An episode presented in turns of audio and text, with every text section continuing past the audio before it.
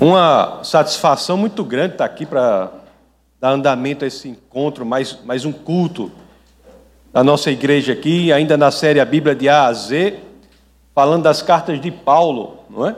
Falamos sobre todo o Antigo Testamento, os 39 livros do Antigo Testamento, e entramos no, no Novo Testamento, na biografia de Jesus de Nazaré, com Mateus, Marcos, Lucas e João. Continuamos com o nascimento da igreja de Jesus no livro de Atos. Entramos aqui nas cartas de Paulo, mais especificamente na carta aos Romanos. E o nosso bate-papo de hoje tem como texto base Romanos 5, capítulo 5 do livro de Romanos. E nós vamos falar sobre alguns dos maiores benefícios que nós, enquanto filhos de Deus, temos por sermos filhos de Deus, por termos feito Jesus como Senhor e Salvador da nossa vida. Então, é isso, sobre isso que iremos falar hoje. Que o fato de nos tornarmos filhos de Deus nos traz benefícios importantíssimos e muitas vezes nós não entendemos que benefícios são esses e quando falamos sobre isso, muitas vezes entendemos de forma errada. E para isso teremos como orientação aqui o livro de Romanos, capítulo 5, o que eu já peço para que vocês, se assim quiserem, abram nas escrituras no livro de Romanos 5. Vamos ler, vamos estudar o verso 1 até o verso 11. E vamos falar sobre sete benefícios principais que nós temos por sermos filhos de Deus, que podemos extrair dessa passagem da carta do apóstolo Paulo. E já começo lendo o verso primeiro. Assim dizem as Escrituras.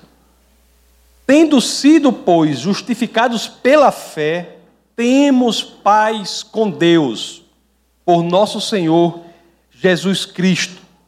Meus queridos, um dos maiores benefícios, com certeza, que nós temos por sermos filhos de Deus é alcançar a paz com Deus.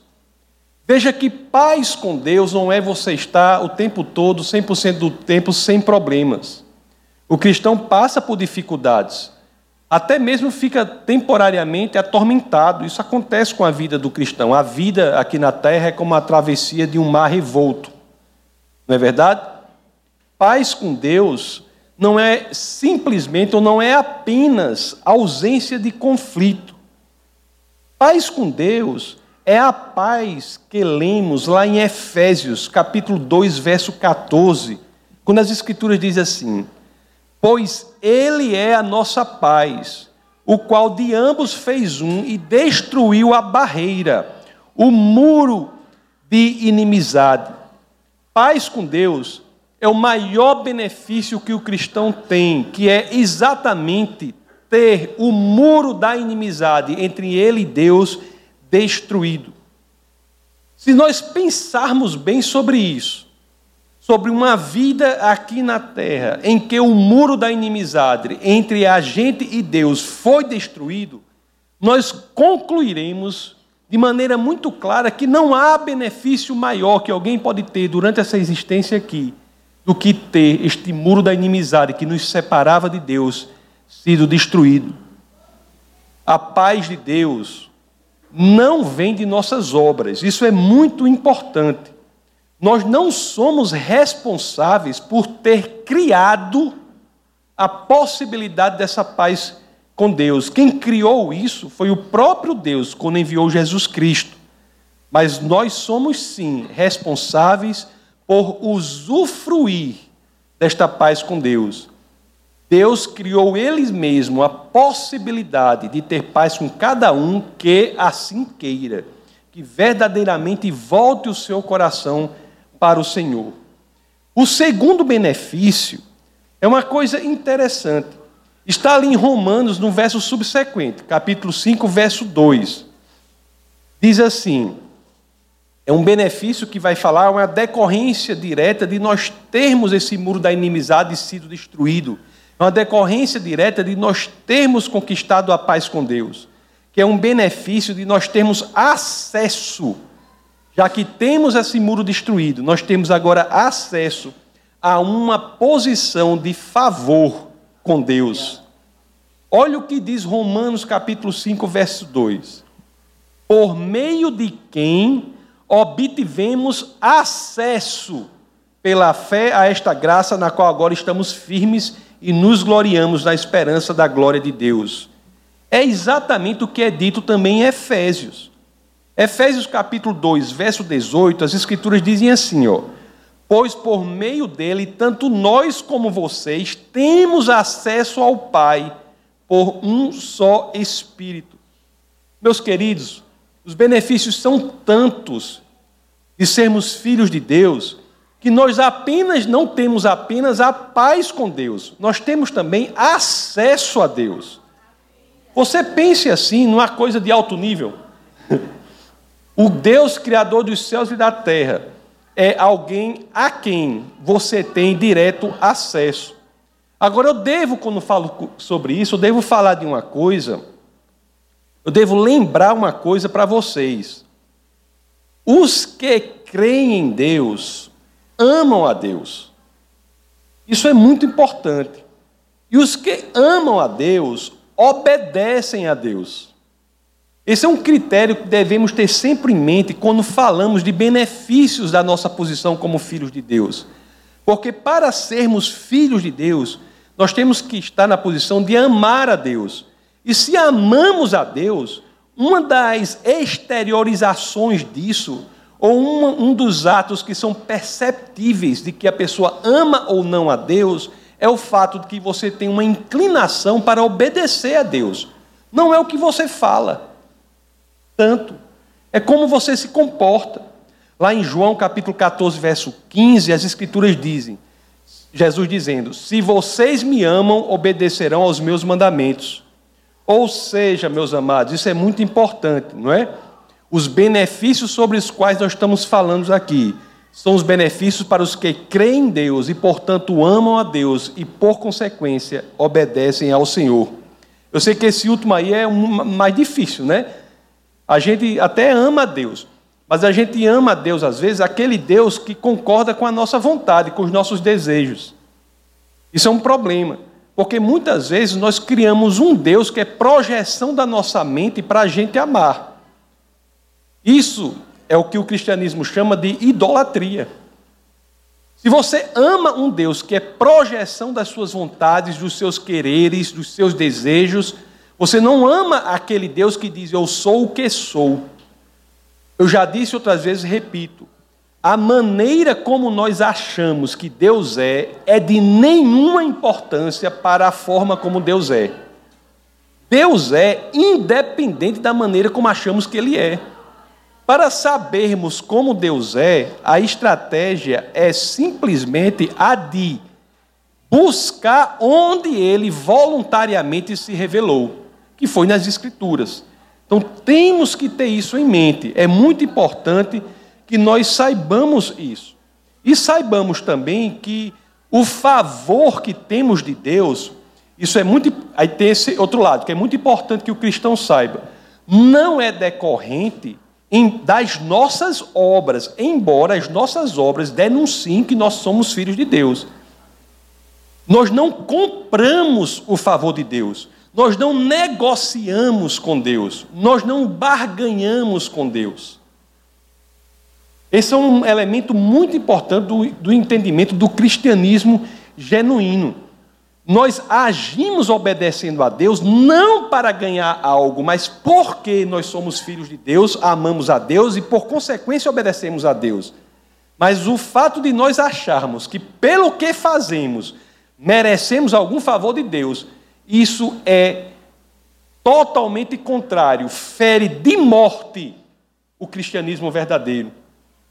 Não há nada de tão bom que você possa fazer que mude Deus. Isso é central. Deus quer o seu coração e você agirá de acordo com a sua vontade por quem Deus é, não pelo que Ele pode lhe dar. A lógica de Deus não é uma lógica de resultados. A lógica de Deus é uma lógica de obediência. As bênçãos do Senhor não vêm pelo que é fruto da nossa produção, mas vem pelo que é o nosso estilo de vida. Se é um estilo de vida de obediência à palavra do Senhor, automaticamente nós seremos beneficiários desses maravilhosos benefícios sobre os quais nós estamos falando agora. Muitos querem um Jesus Salvador, mas detestam um Jesus Senhor. O cristão é o cristão que diz: Jesus é meu Senhor e Salvador. Não é aquele que diz: é meu Salvador, mas não é o meu Senhor. Mas, por mais que ele seja o seu Senhor, saiba que obedecer a ele não é moeda de troca. É uma consequência natural do seu coração que já está voltado para Deus. Quer ver uma frase que outro modo de pensar fala muito, que é radicalmente contrário ao cristianismo? A frase que diz: sem caridade não há salvação. Isso fere de morte o cristianismo. Embora seja uma frase bonita, seja uma coisa interessante, a salvação não vem pelas obras. O cristão é caridoso não é para obter a salvação, mas ele é caridoso porque ele é salvo. Não há nada que você possa fazer para obter a salvação. A salvação é imerecida. Apenas voltar o seu coração para Deus é suficiente para que ele venha habitar em você. E se você verdadeiramente alinhar a sua vontade à vontade de Deus, aí sim você será uma pessoa caridosa, uma pessoa de amor, não para barganhar com o Senhor, mas como decorrência da nova natureza que habita em você. Obedecer a palavra é uma, é o foco, é o elemento central quando você ama a Deus. A decorrência é essa. Tem uma ilustração interessante, uma passagem interessante de um menino. Você vê o que é obedecer. Tem menino, tem menino que é desobediente, mas tem menino que é muito obediente, né? Orlando sempre foi um menino muito obediente. E tem uma história de um menino aí que é muito obediente, não é o é não foi você não, essa história não, é outro.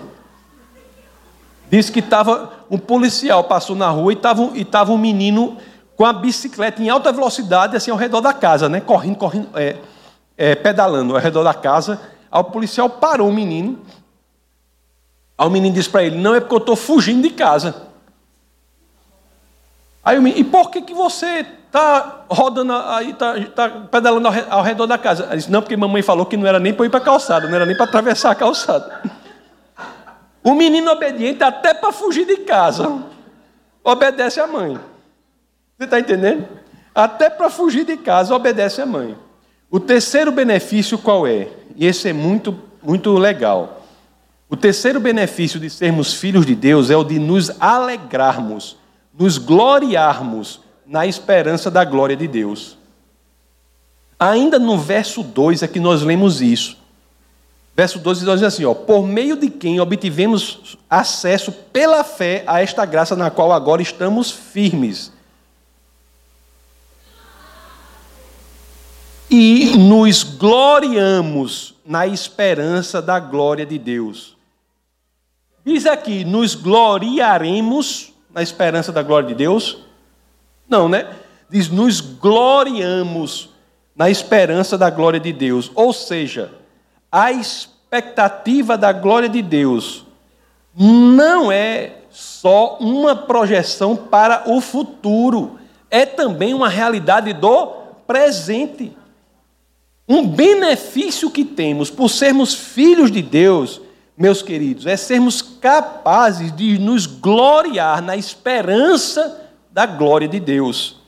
Olhe, nós temos que aprender a viver isso. É um desafio, mas é algo que nos é dado a todos que somos filhos de Deus.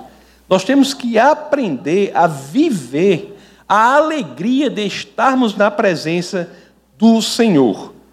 Isso é um desafio central, mas é algo importantíssimo para a vida cristã. Meus queridos, se você perder a sua alegria, eu garanto a você, você terá seríssimos problemas em todas as outras áreas da sua caminhada cristã. Se você perder a sua alegria, a coisa complica. Como já disse o grande C.S. Lewis, a alegria é negócio sério no céu. A alegria é negócio sério no céu. E aí a gente pode até complementar, né? Se, se é negócio sério no céu, quer dizer o quê? Que para nós cristãos é negócio sério também aqui na terra. Então vamos usufruir desse benefício que nos é dado pelo Senhor, só por Ele mesmo, viu? Porque se não fosse Deus, eu não ia dizer para você se alegrar aqui na terra, não. A não ser que eu estivesse é, propondo um, um, um grupo de esquizofrenia, uma coisa assim. Porque se você olhar para esse mundo aqui, não tem muito a oferecer, não, para você se alegrar, não. A alegria provém da esperança da glória do Senhor. É por isso que isso é um benefício para quem é filho de Deus, que, mesmo nesse mundo tão cruel, perverso e sem sentido, é possível que a gente se alegre nele. Vamos aprender a ver o mundo por novos com novos óculos, por meio, através de novas lentes. Vamos aprender a ter nova perspectiva. Nós cristãos, que somos filhos de Deus, nós olhamos para esse mundo e as coisas que aparentam porque são sem sentido e sem propósito, nós temos que olhar para elas da perspectiva da eternidade. A nossa lógica não pode acabar nos tantos anos que temos aqui na terra, não. A gente tem que olhar para isso aqui, que é tão transitório, sem sentido passageiro, do ponto de vista de quem vive a eternidade. Isso é um dos benefícios principais para vivermos essa vida. Sem isso, eu digo a vocês, a vida sem Deus é uma vida miserável, sem sentido.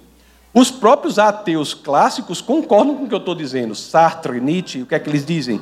A vida sem Deus é uma vida sem sentido.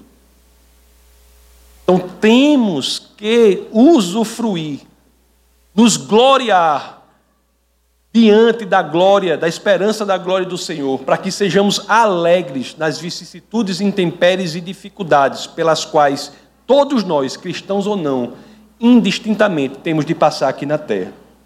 Qual é o quarto benefício? Que tem a ver com isso que eu falei nós temos que nos alegrar, alegrar, nos gloriar. E o quarto é mais específico, está lá no verso 3 de Romanos.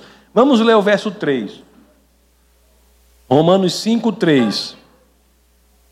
Não só isso, mas também nos gloriamos nas tribulações. É, pois esse povo é doido, né? Hein?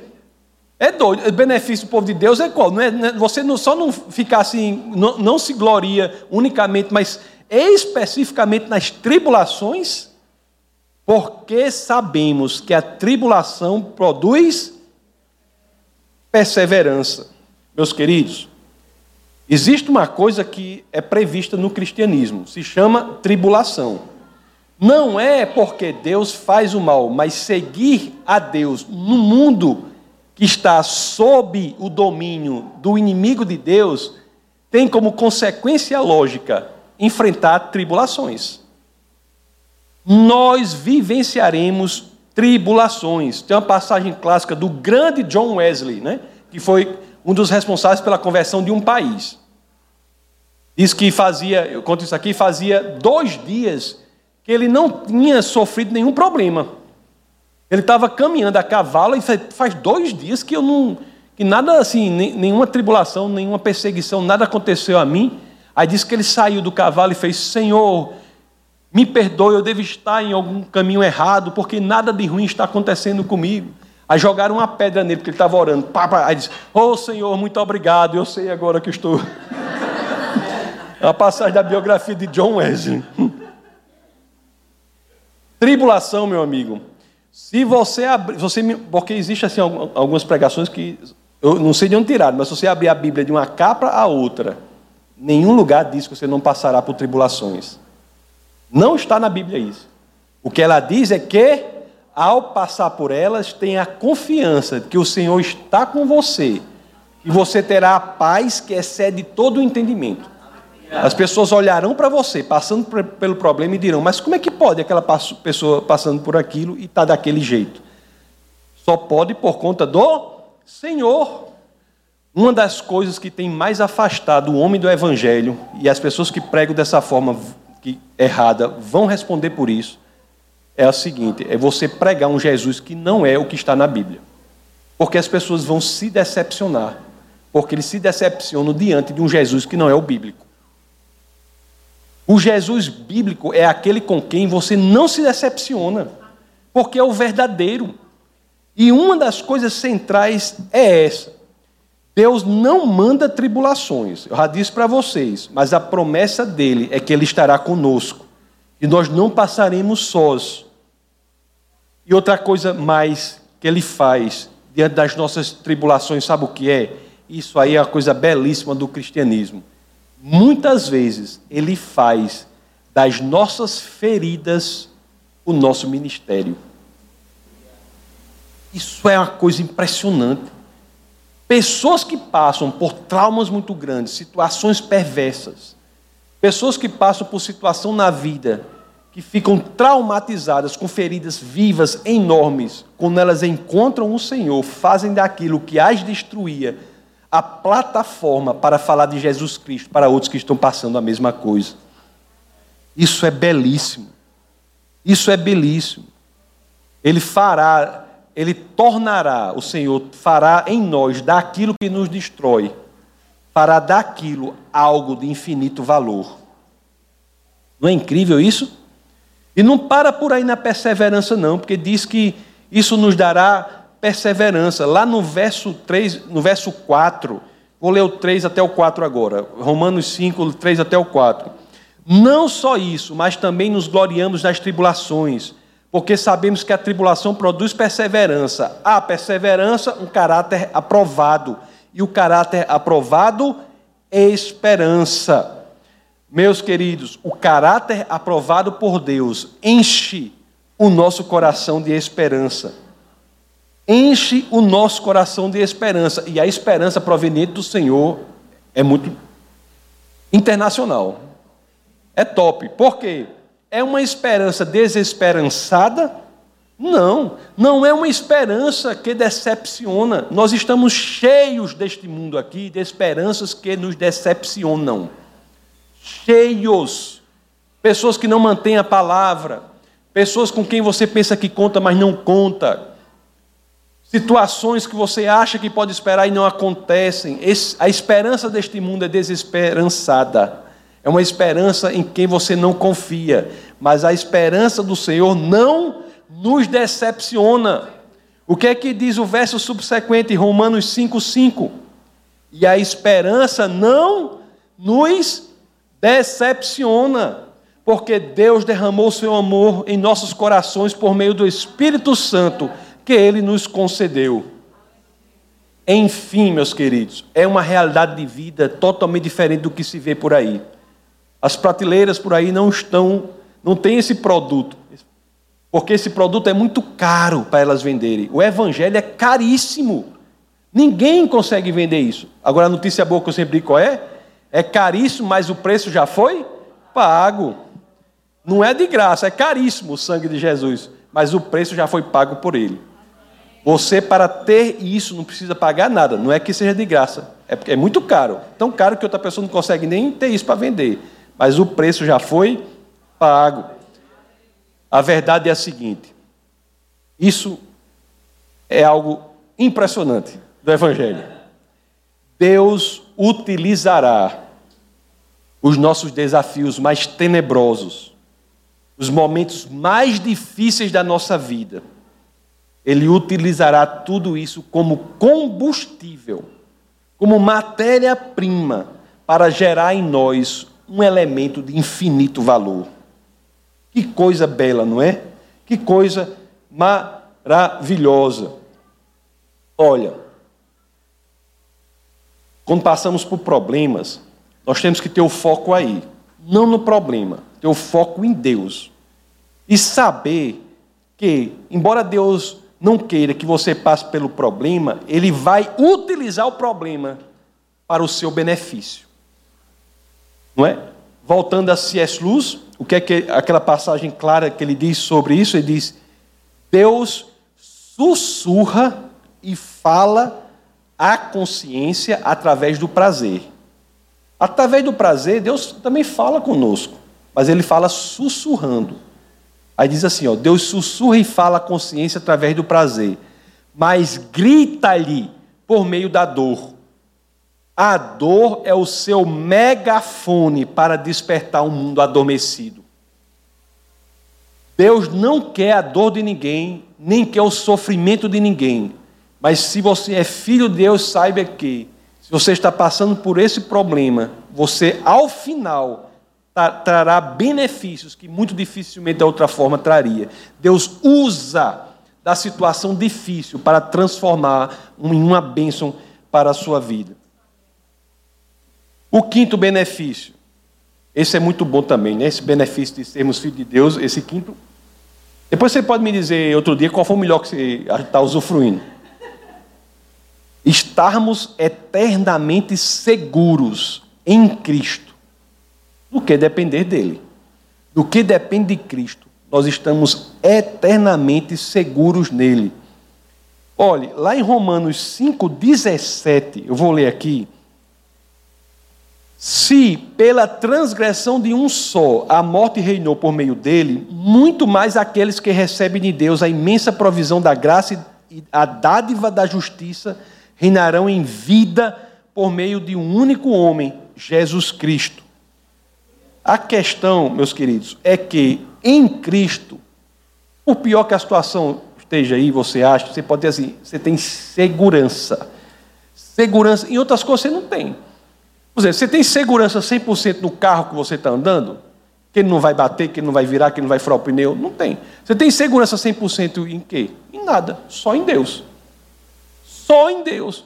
Tem uma coisa interessante, um dos quando um dos astronautas que foram à Lua é, veio à Terra, voltou, né? À Terra aí teve uma entrevista que fizeram com ele assim, aí, aí perguntou assim, a repórter perguntou para ele: "O que você pensou quando você pisou na Lua e olhou para a Terra?" Aí ele disse, eu, eu, ele disse assim, ele respondeu, até anotei aqui, ele disse assim, ó, a resposta dele foi: Eu me lembrei que a espaçonave foi construída por alguém que ganhou a licitação, oferecendo o preço mais baixo. o cara na Lua pisou na Lua e a Terra. E agora? Essa espaçonave, quem, quem construiu foi quem deu o preço mais baixo da licitação. No nosso caso é assim. A segurança que nós temos é a mesma que o, que o astronauta tinha na, na espaçonave para voltar à Terra? Hein? Hein? A nossa segurança está em quem deu o preço mais alto. O próprio Deus veio para morrer por nós. A nossa segurança, a licitação do céu é as avessas. Quem dá o preço mais alto é que ganha. E foi ali, né? Essa licitação, Deus disse: Eu vou. Ninguém mais maior do que ele, né? Eu vou pagar o preço por vocês. Então, nossa segurança é maior do que a segurança desse astronauta aí, né? Hein? Não é? Eu não é? É porque ele, ele veio, morreu por nós quando ainda éramos pecadores. Ainda éramos pecadores. Aliás, eu não ia nem falar isso, mas já que eu falei, isso está lá no verso 8, Romanos 5, 8. Mas Deus demonstra seu amor por nós. Cristo morreu em nosso favor quando ainda éramos pecadores. Então é só para lembrar vocês que aqueles que verdadeiramente estão em Cristo não são mais pecadores. Isso é muito importante. Você não é um pecador. Você foi alguém que foi comprado por um preço caríssimo. Um preço caríssimo. Deus, Jesus resolveu esse problema. Entendeu? Agora é claro, quem não é pecador não tem um estilo de vida de pecador. Pode até pecar, mas se arrepende e volta ao caminho. Pede perdão e volta ao caminho. Não tem, um, não tem conforto no pecado. Não tem um estilo de vida de pecador. O pessoal sempre cita aquele exemplo do pescador, né? Eu acho que é porque parece com pecador, né? Pescador, pecador, deve ser por isso. O S, só tem um S. Só cita esse exemplo. Diz assim: se uma pessoa, se você, por exemplo, chamar Jutsu, vamos pescar é, próxima semana, aí Jutsu vai comigo pescar. Aí dali para frente, você pode dizer que Jutsu é pescador? Não, ele foi pescar eventualmente.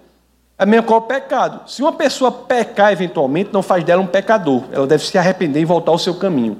Mas as pessoas que fazem de sua vida um conforto, um lugar, um quarto confortável para viver o pecado, aí sim, são pecadores. Mas o que eu quero dizer, o sexto benefício, esse é muito interessante, é podemos nos gloriar no Senhor. Isso está lá em Romanos 5,11. 5,11. Olha o que diz aqui Romanos 5,11. Não apenas isso, mas também nos gloriamos em Deus, por meio de nosso Senhor Jesus Cristo, mediante quem recebemos agora a reconciliação. Meus queridos, um dos maiores benefícios, e esse é muito importante, de nós sermos filhos de Deus e nós crermos em Deus, é, sabe qual é? E nós devemos desenvolver isso. Isso é um problema que acomete muitos que estão na igreja e essa igreja aqui é incentivada a não fazer isso, sabe o que é? Muitas pessoas muito facilmente se alegram nas bênçãos de Deus, mas não se alegram no abençoador, que é o próprio Deus. As Escrituras dizem que devemos nos gloriar em Deus. Em Deus. Isso é central. Isso é central a nossa alegria, nós devemos nos gloriar no abençoador, naquele de quem as bênçãos vêm. A nossa alegria não deve estar nas bênçãos unicamente. Nós não devemos buscar as bênçãos, mas sim o abençoador. Ele, é por meio dele que todos esses benefícios irão ser derramados sobre nós. Veja bem, ele é a fonte da verdadeira alegria. Ele é a fonte da verdadeira paz.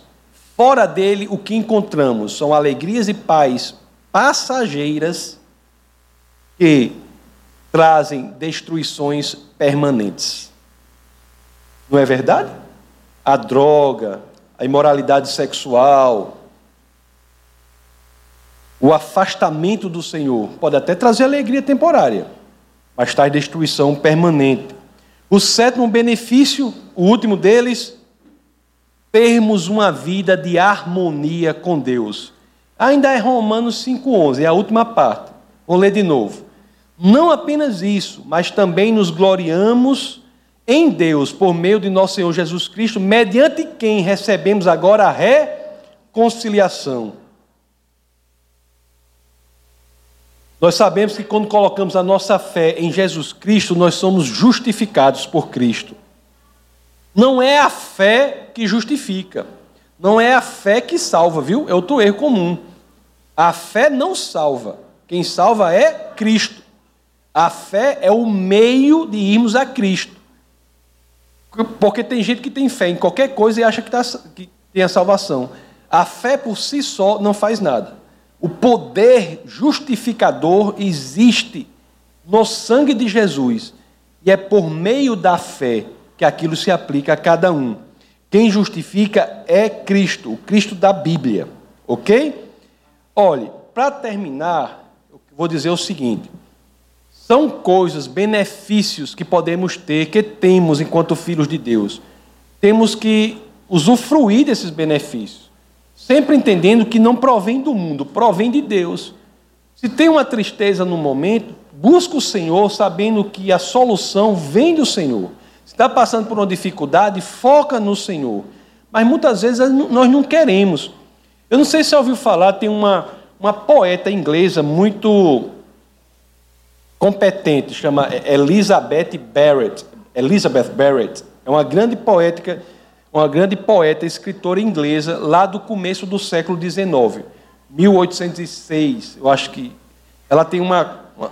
Eu quero falar uma coisa que aconteceu na vida dela, que eu acho muito interessante para nossa para nosso aprendizado. Ela, ela nasceu, né, teve alguns problemas, se casou com um cara chamado Robert, que é também escritor, que é Robert Browning. Se casou com esse cara e esse casamento os pais não queriam. Os pais não queriam esse casamento. Ela se casou com o rapaz lá, com o Roberto lá, o Robert. Quando ela se casou, o pai deserdou a filha. ela foi morar longe, nunca mais quis falar com a filha. E essa filha, Elizabeth, começou a mandar cartas, querendo voltar ao relacionamento com os pais. Cartas cheias de amor para os pais. E mandou a primeira, e mandou a segunda, falando da saudade, querendo voltar àquela relação. E o tempo se passou e ela mandando cartas. Foram dez anos mandando cartas, sem nenhuma resposta. Até que um dia chegou à casa dela um malote, uma caixa enorme, dos pais, enviada dos pais. Quando ela abriu essa caixa, o que é que estava ali? Todas as cartas enviadas, e o pior que isso, nenhuma delas tinha sido aberta. Já pensou? Ela ficou com o coração despedaçado. E o motivo daquelas cartas, central daquelas cartas, não é? Era uma reconciliação com os pais. Queria se reconciliar com os pais. Essas cartas hoje, que nunca foram lidas pelos pais, que devolveram todas intactas dentro do envelope, se tornaram, inclusive, uma das peças mais singelas, belas da literatura clássica inglesa. São cartas belíssimas. Mas o que é que a gente pensa sobre esse exemplo aí que passou com essa escritura? Já pensou se pelo menos uma ou algumas dessas cartas tivessem sido lidas pelos pais? Eu acho que pela qualidade, pela sinceridade com que aquelas cartas foram escritas, a reconciliação teria sido possível, sabe? Teria sido possível. Agora, se nós trouxermos isso para cá, pensarmos sobre isso, se você ainda não fez a paz com Deus, se ainda não aceitou o Senhor como Jesus como Senhor e Salvador, será que a gente não pode pensar, pelo menos nesses versos das Escrituras que ouvimos hoje, como se fossem as cartas de reconciliação de Elizabeth para os pais? Só que seriam cartas de reconciliação de Deus para cada um aqui. A Bíblia é isso. É a carta de reconciliação que Deus envia para a humanidade. Ele quer, assim como Elizabeth queria em relação aos, aos pais, quer reatar o relacionamento. E basta saber, meus queridos, se nós vamos abrir essa carta ou se vamos jogá-la fora. Não é verdade? Se, eu peço até a irmã que vem aqui para preparar, se se a nossa, se a sua opção for a de pegar a carta e levar para o seu coração, eu peço a você que repita comigo essa oração. Bota aqui, daqui a pouco a gente faz. Eu peço a você que repita essa oração. Enquanto eu vou fazer essa oração aqui, pode vir a equipe de louvor para cá. Enquanto eu vou fazer essa oração aqui, o irmão vai distribuindo os elementos da ceia, tá bom? E vocês vão orando comigo, fazer essa oração da paz. Aquele que fez essa oração de coração, ou que nunca fez e fizer agora pela primeira vez de coração, está apto para participar da ceia, tá bom? Então vamos fechar os olhos, vamos orar. Essa foi uma produção do Ministério Internacional Defesa da Fé, um ministério comprometido em amar as pessoas, abraçar a verdade e glorificar a Deus. Para saber mais sobre o que fazemos, acesse defesadafé.org.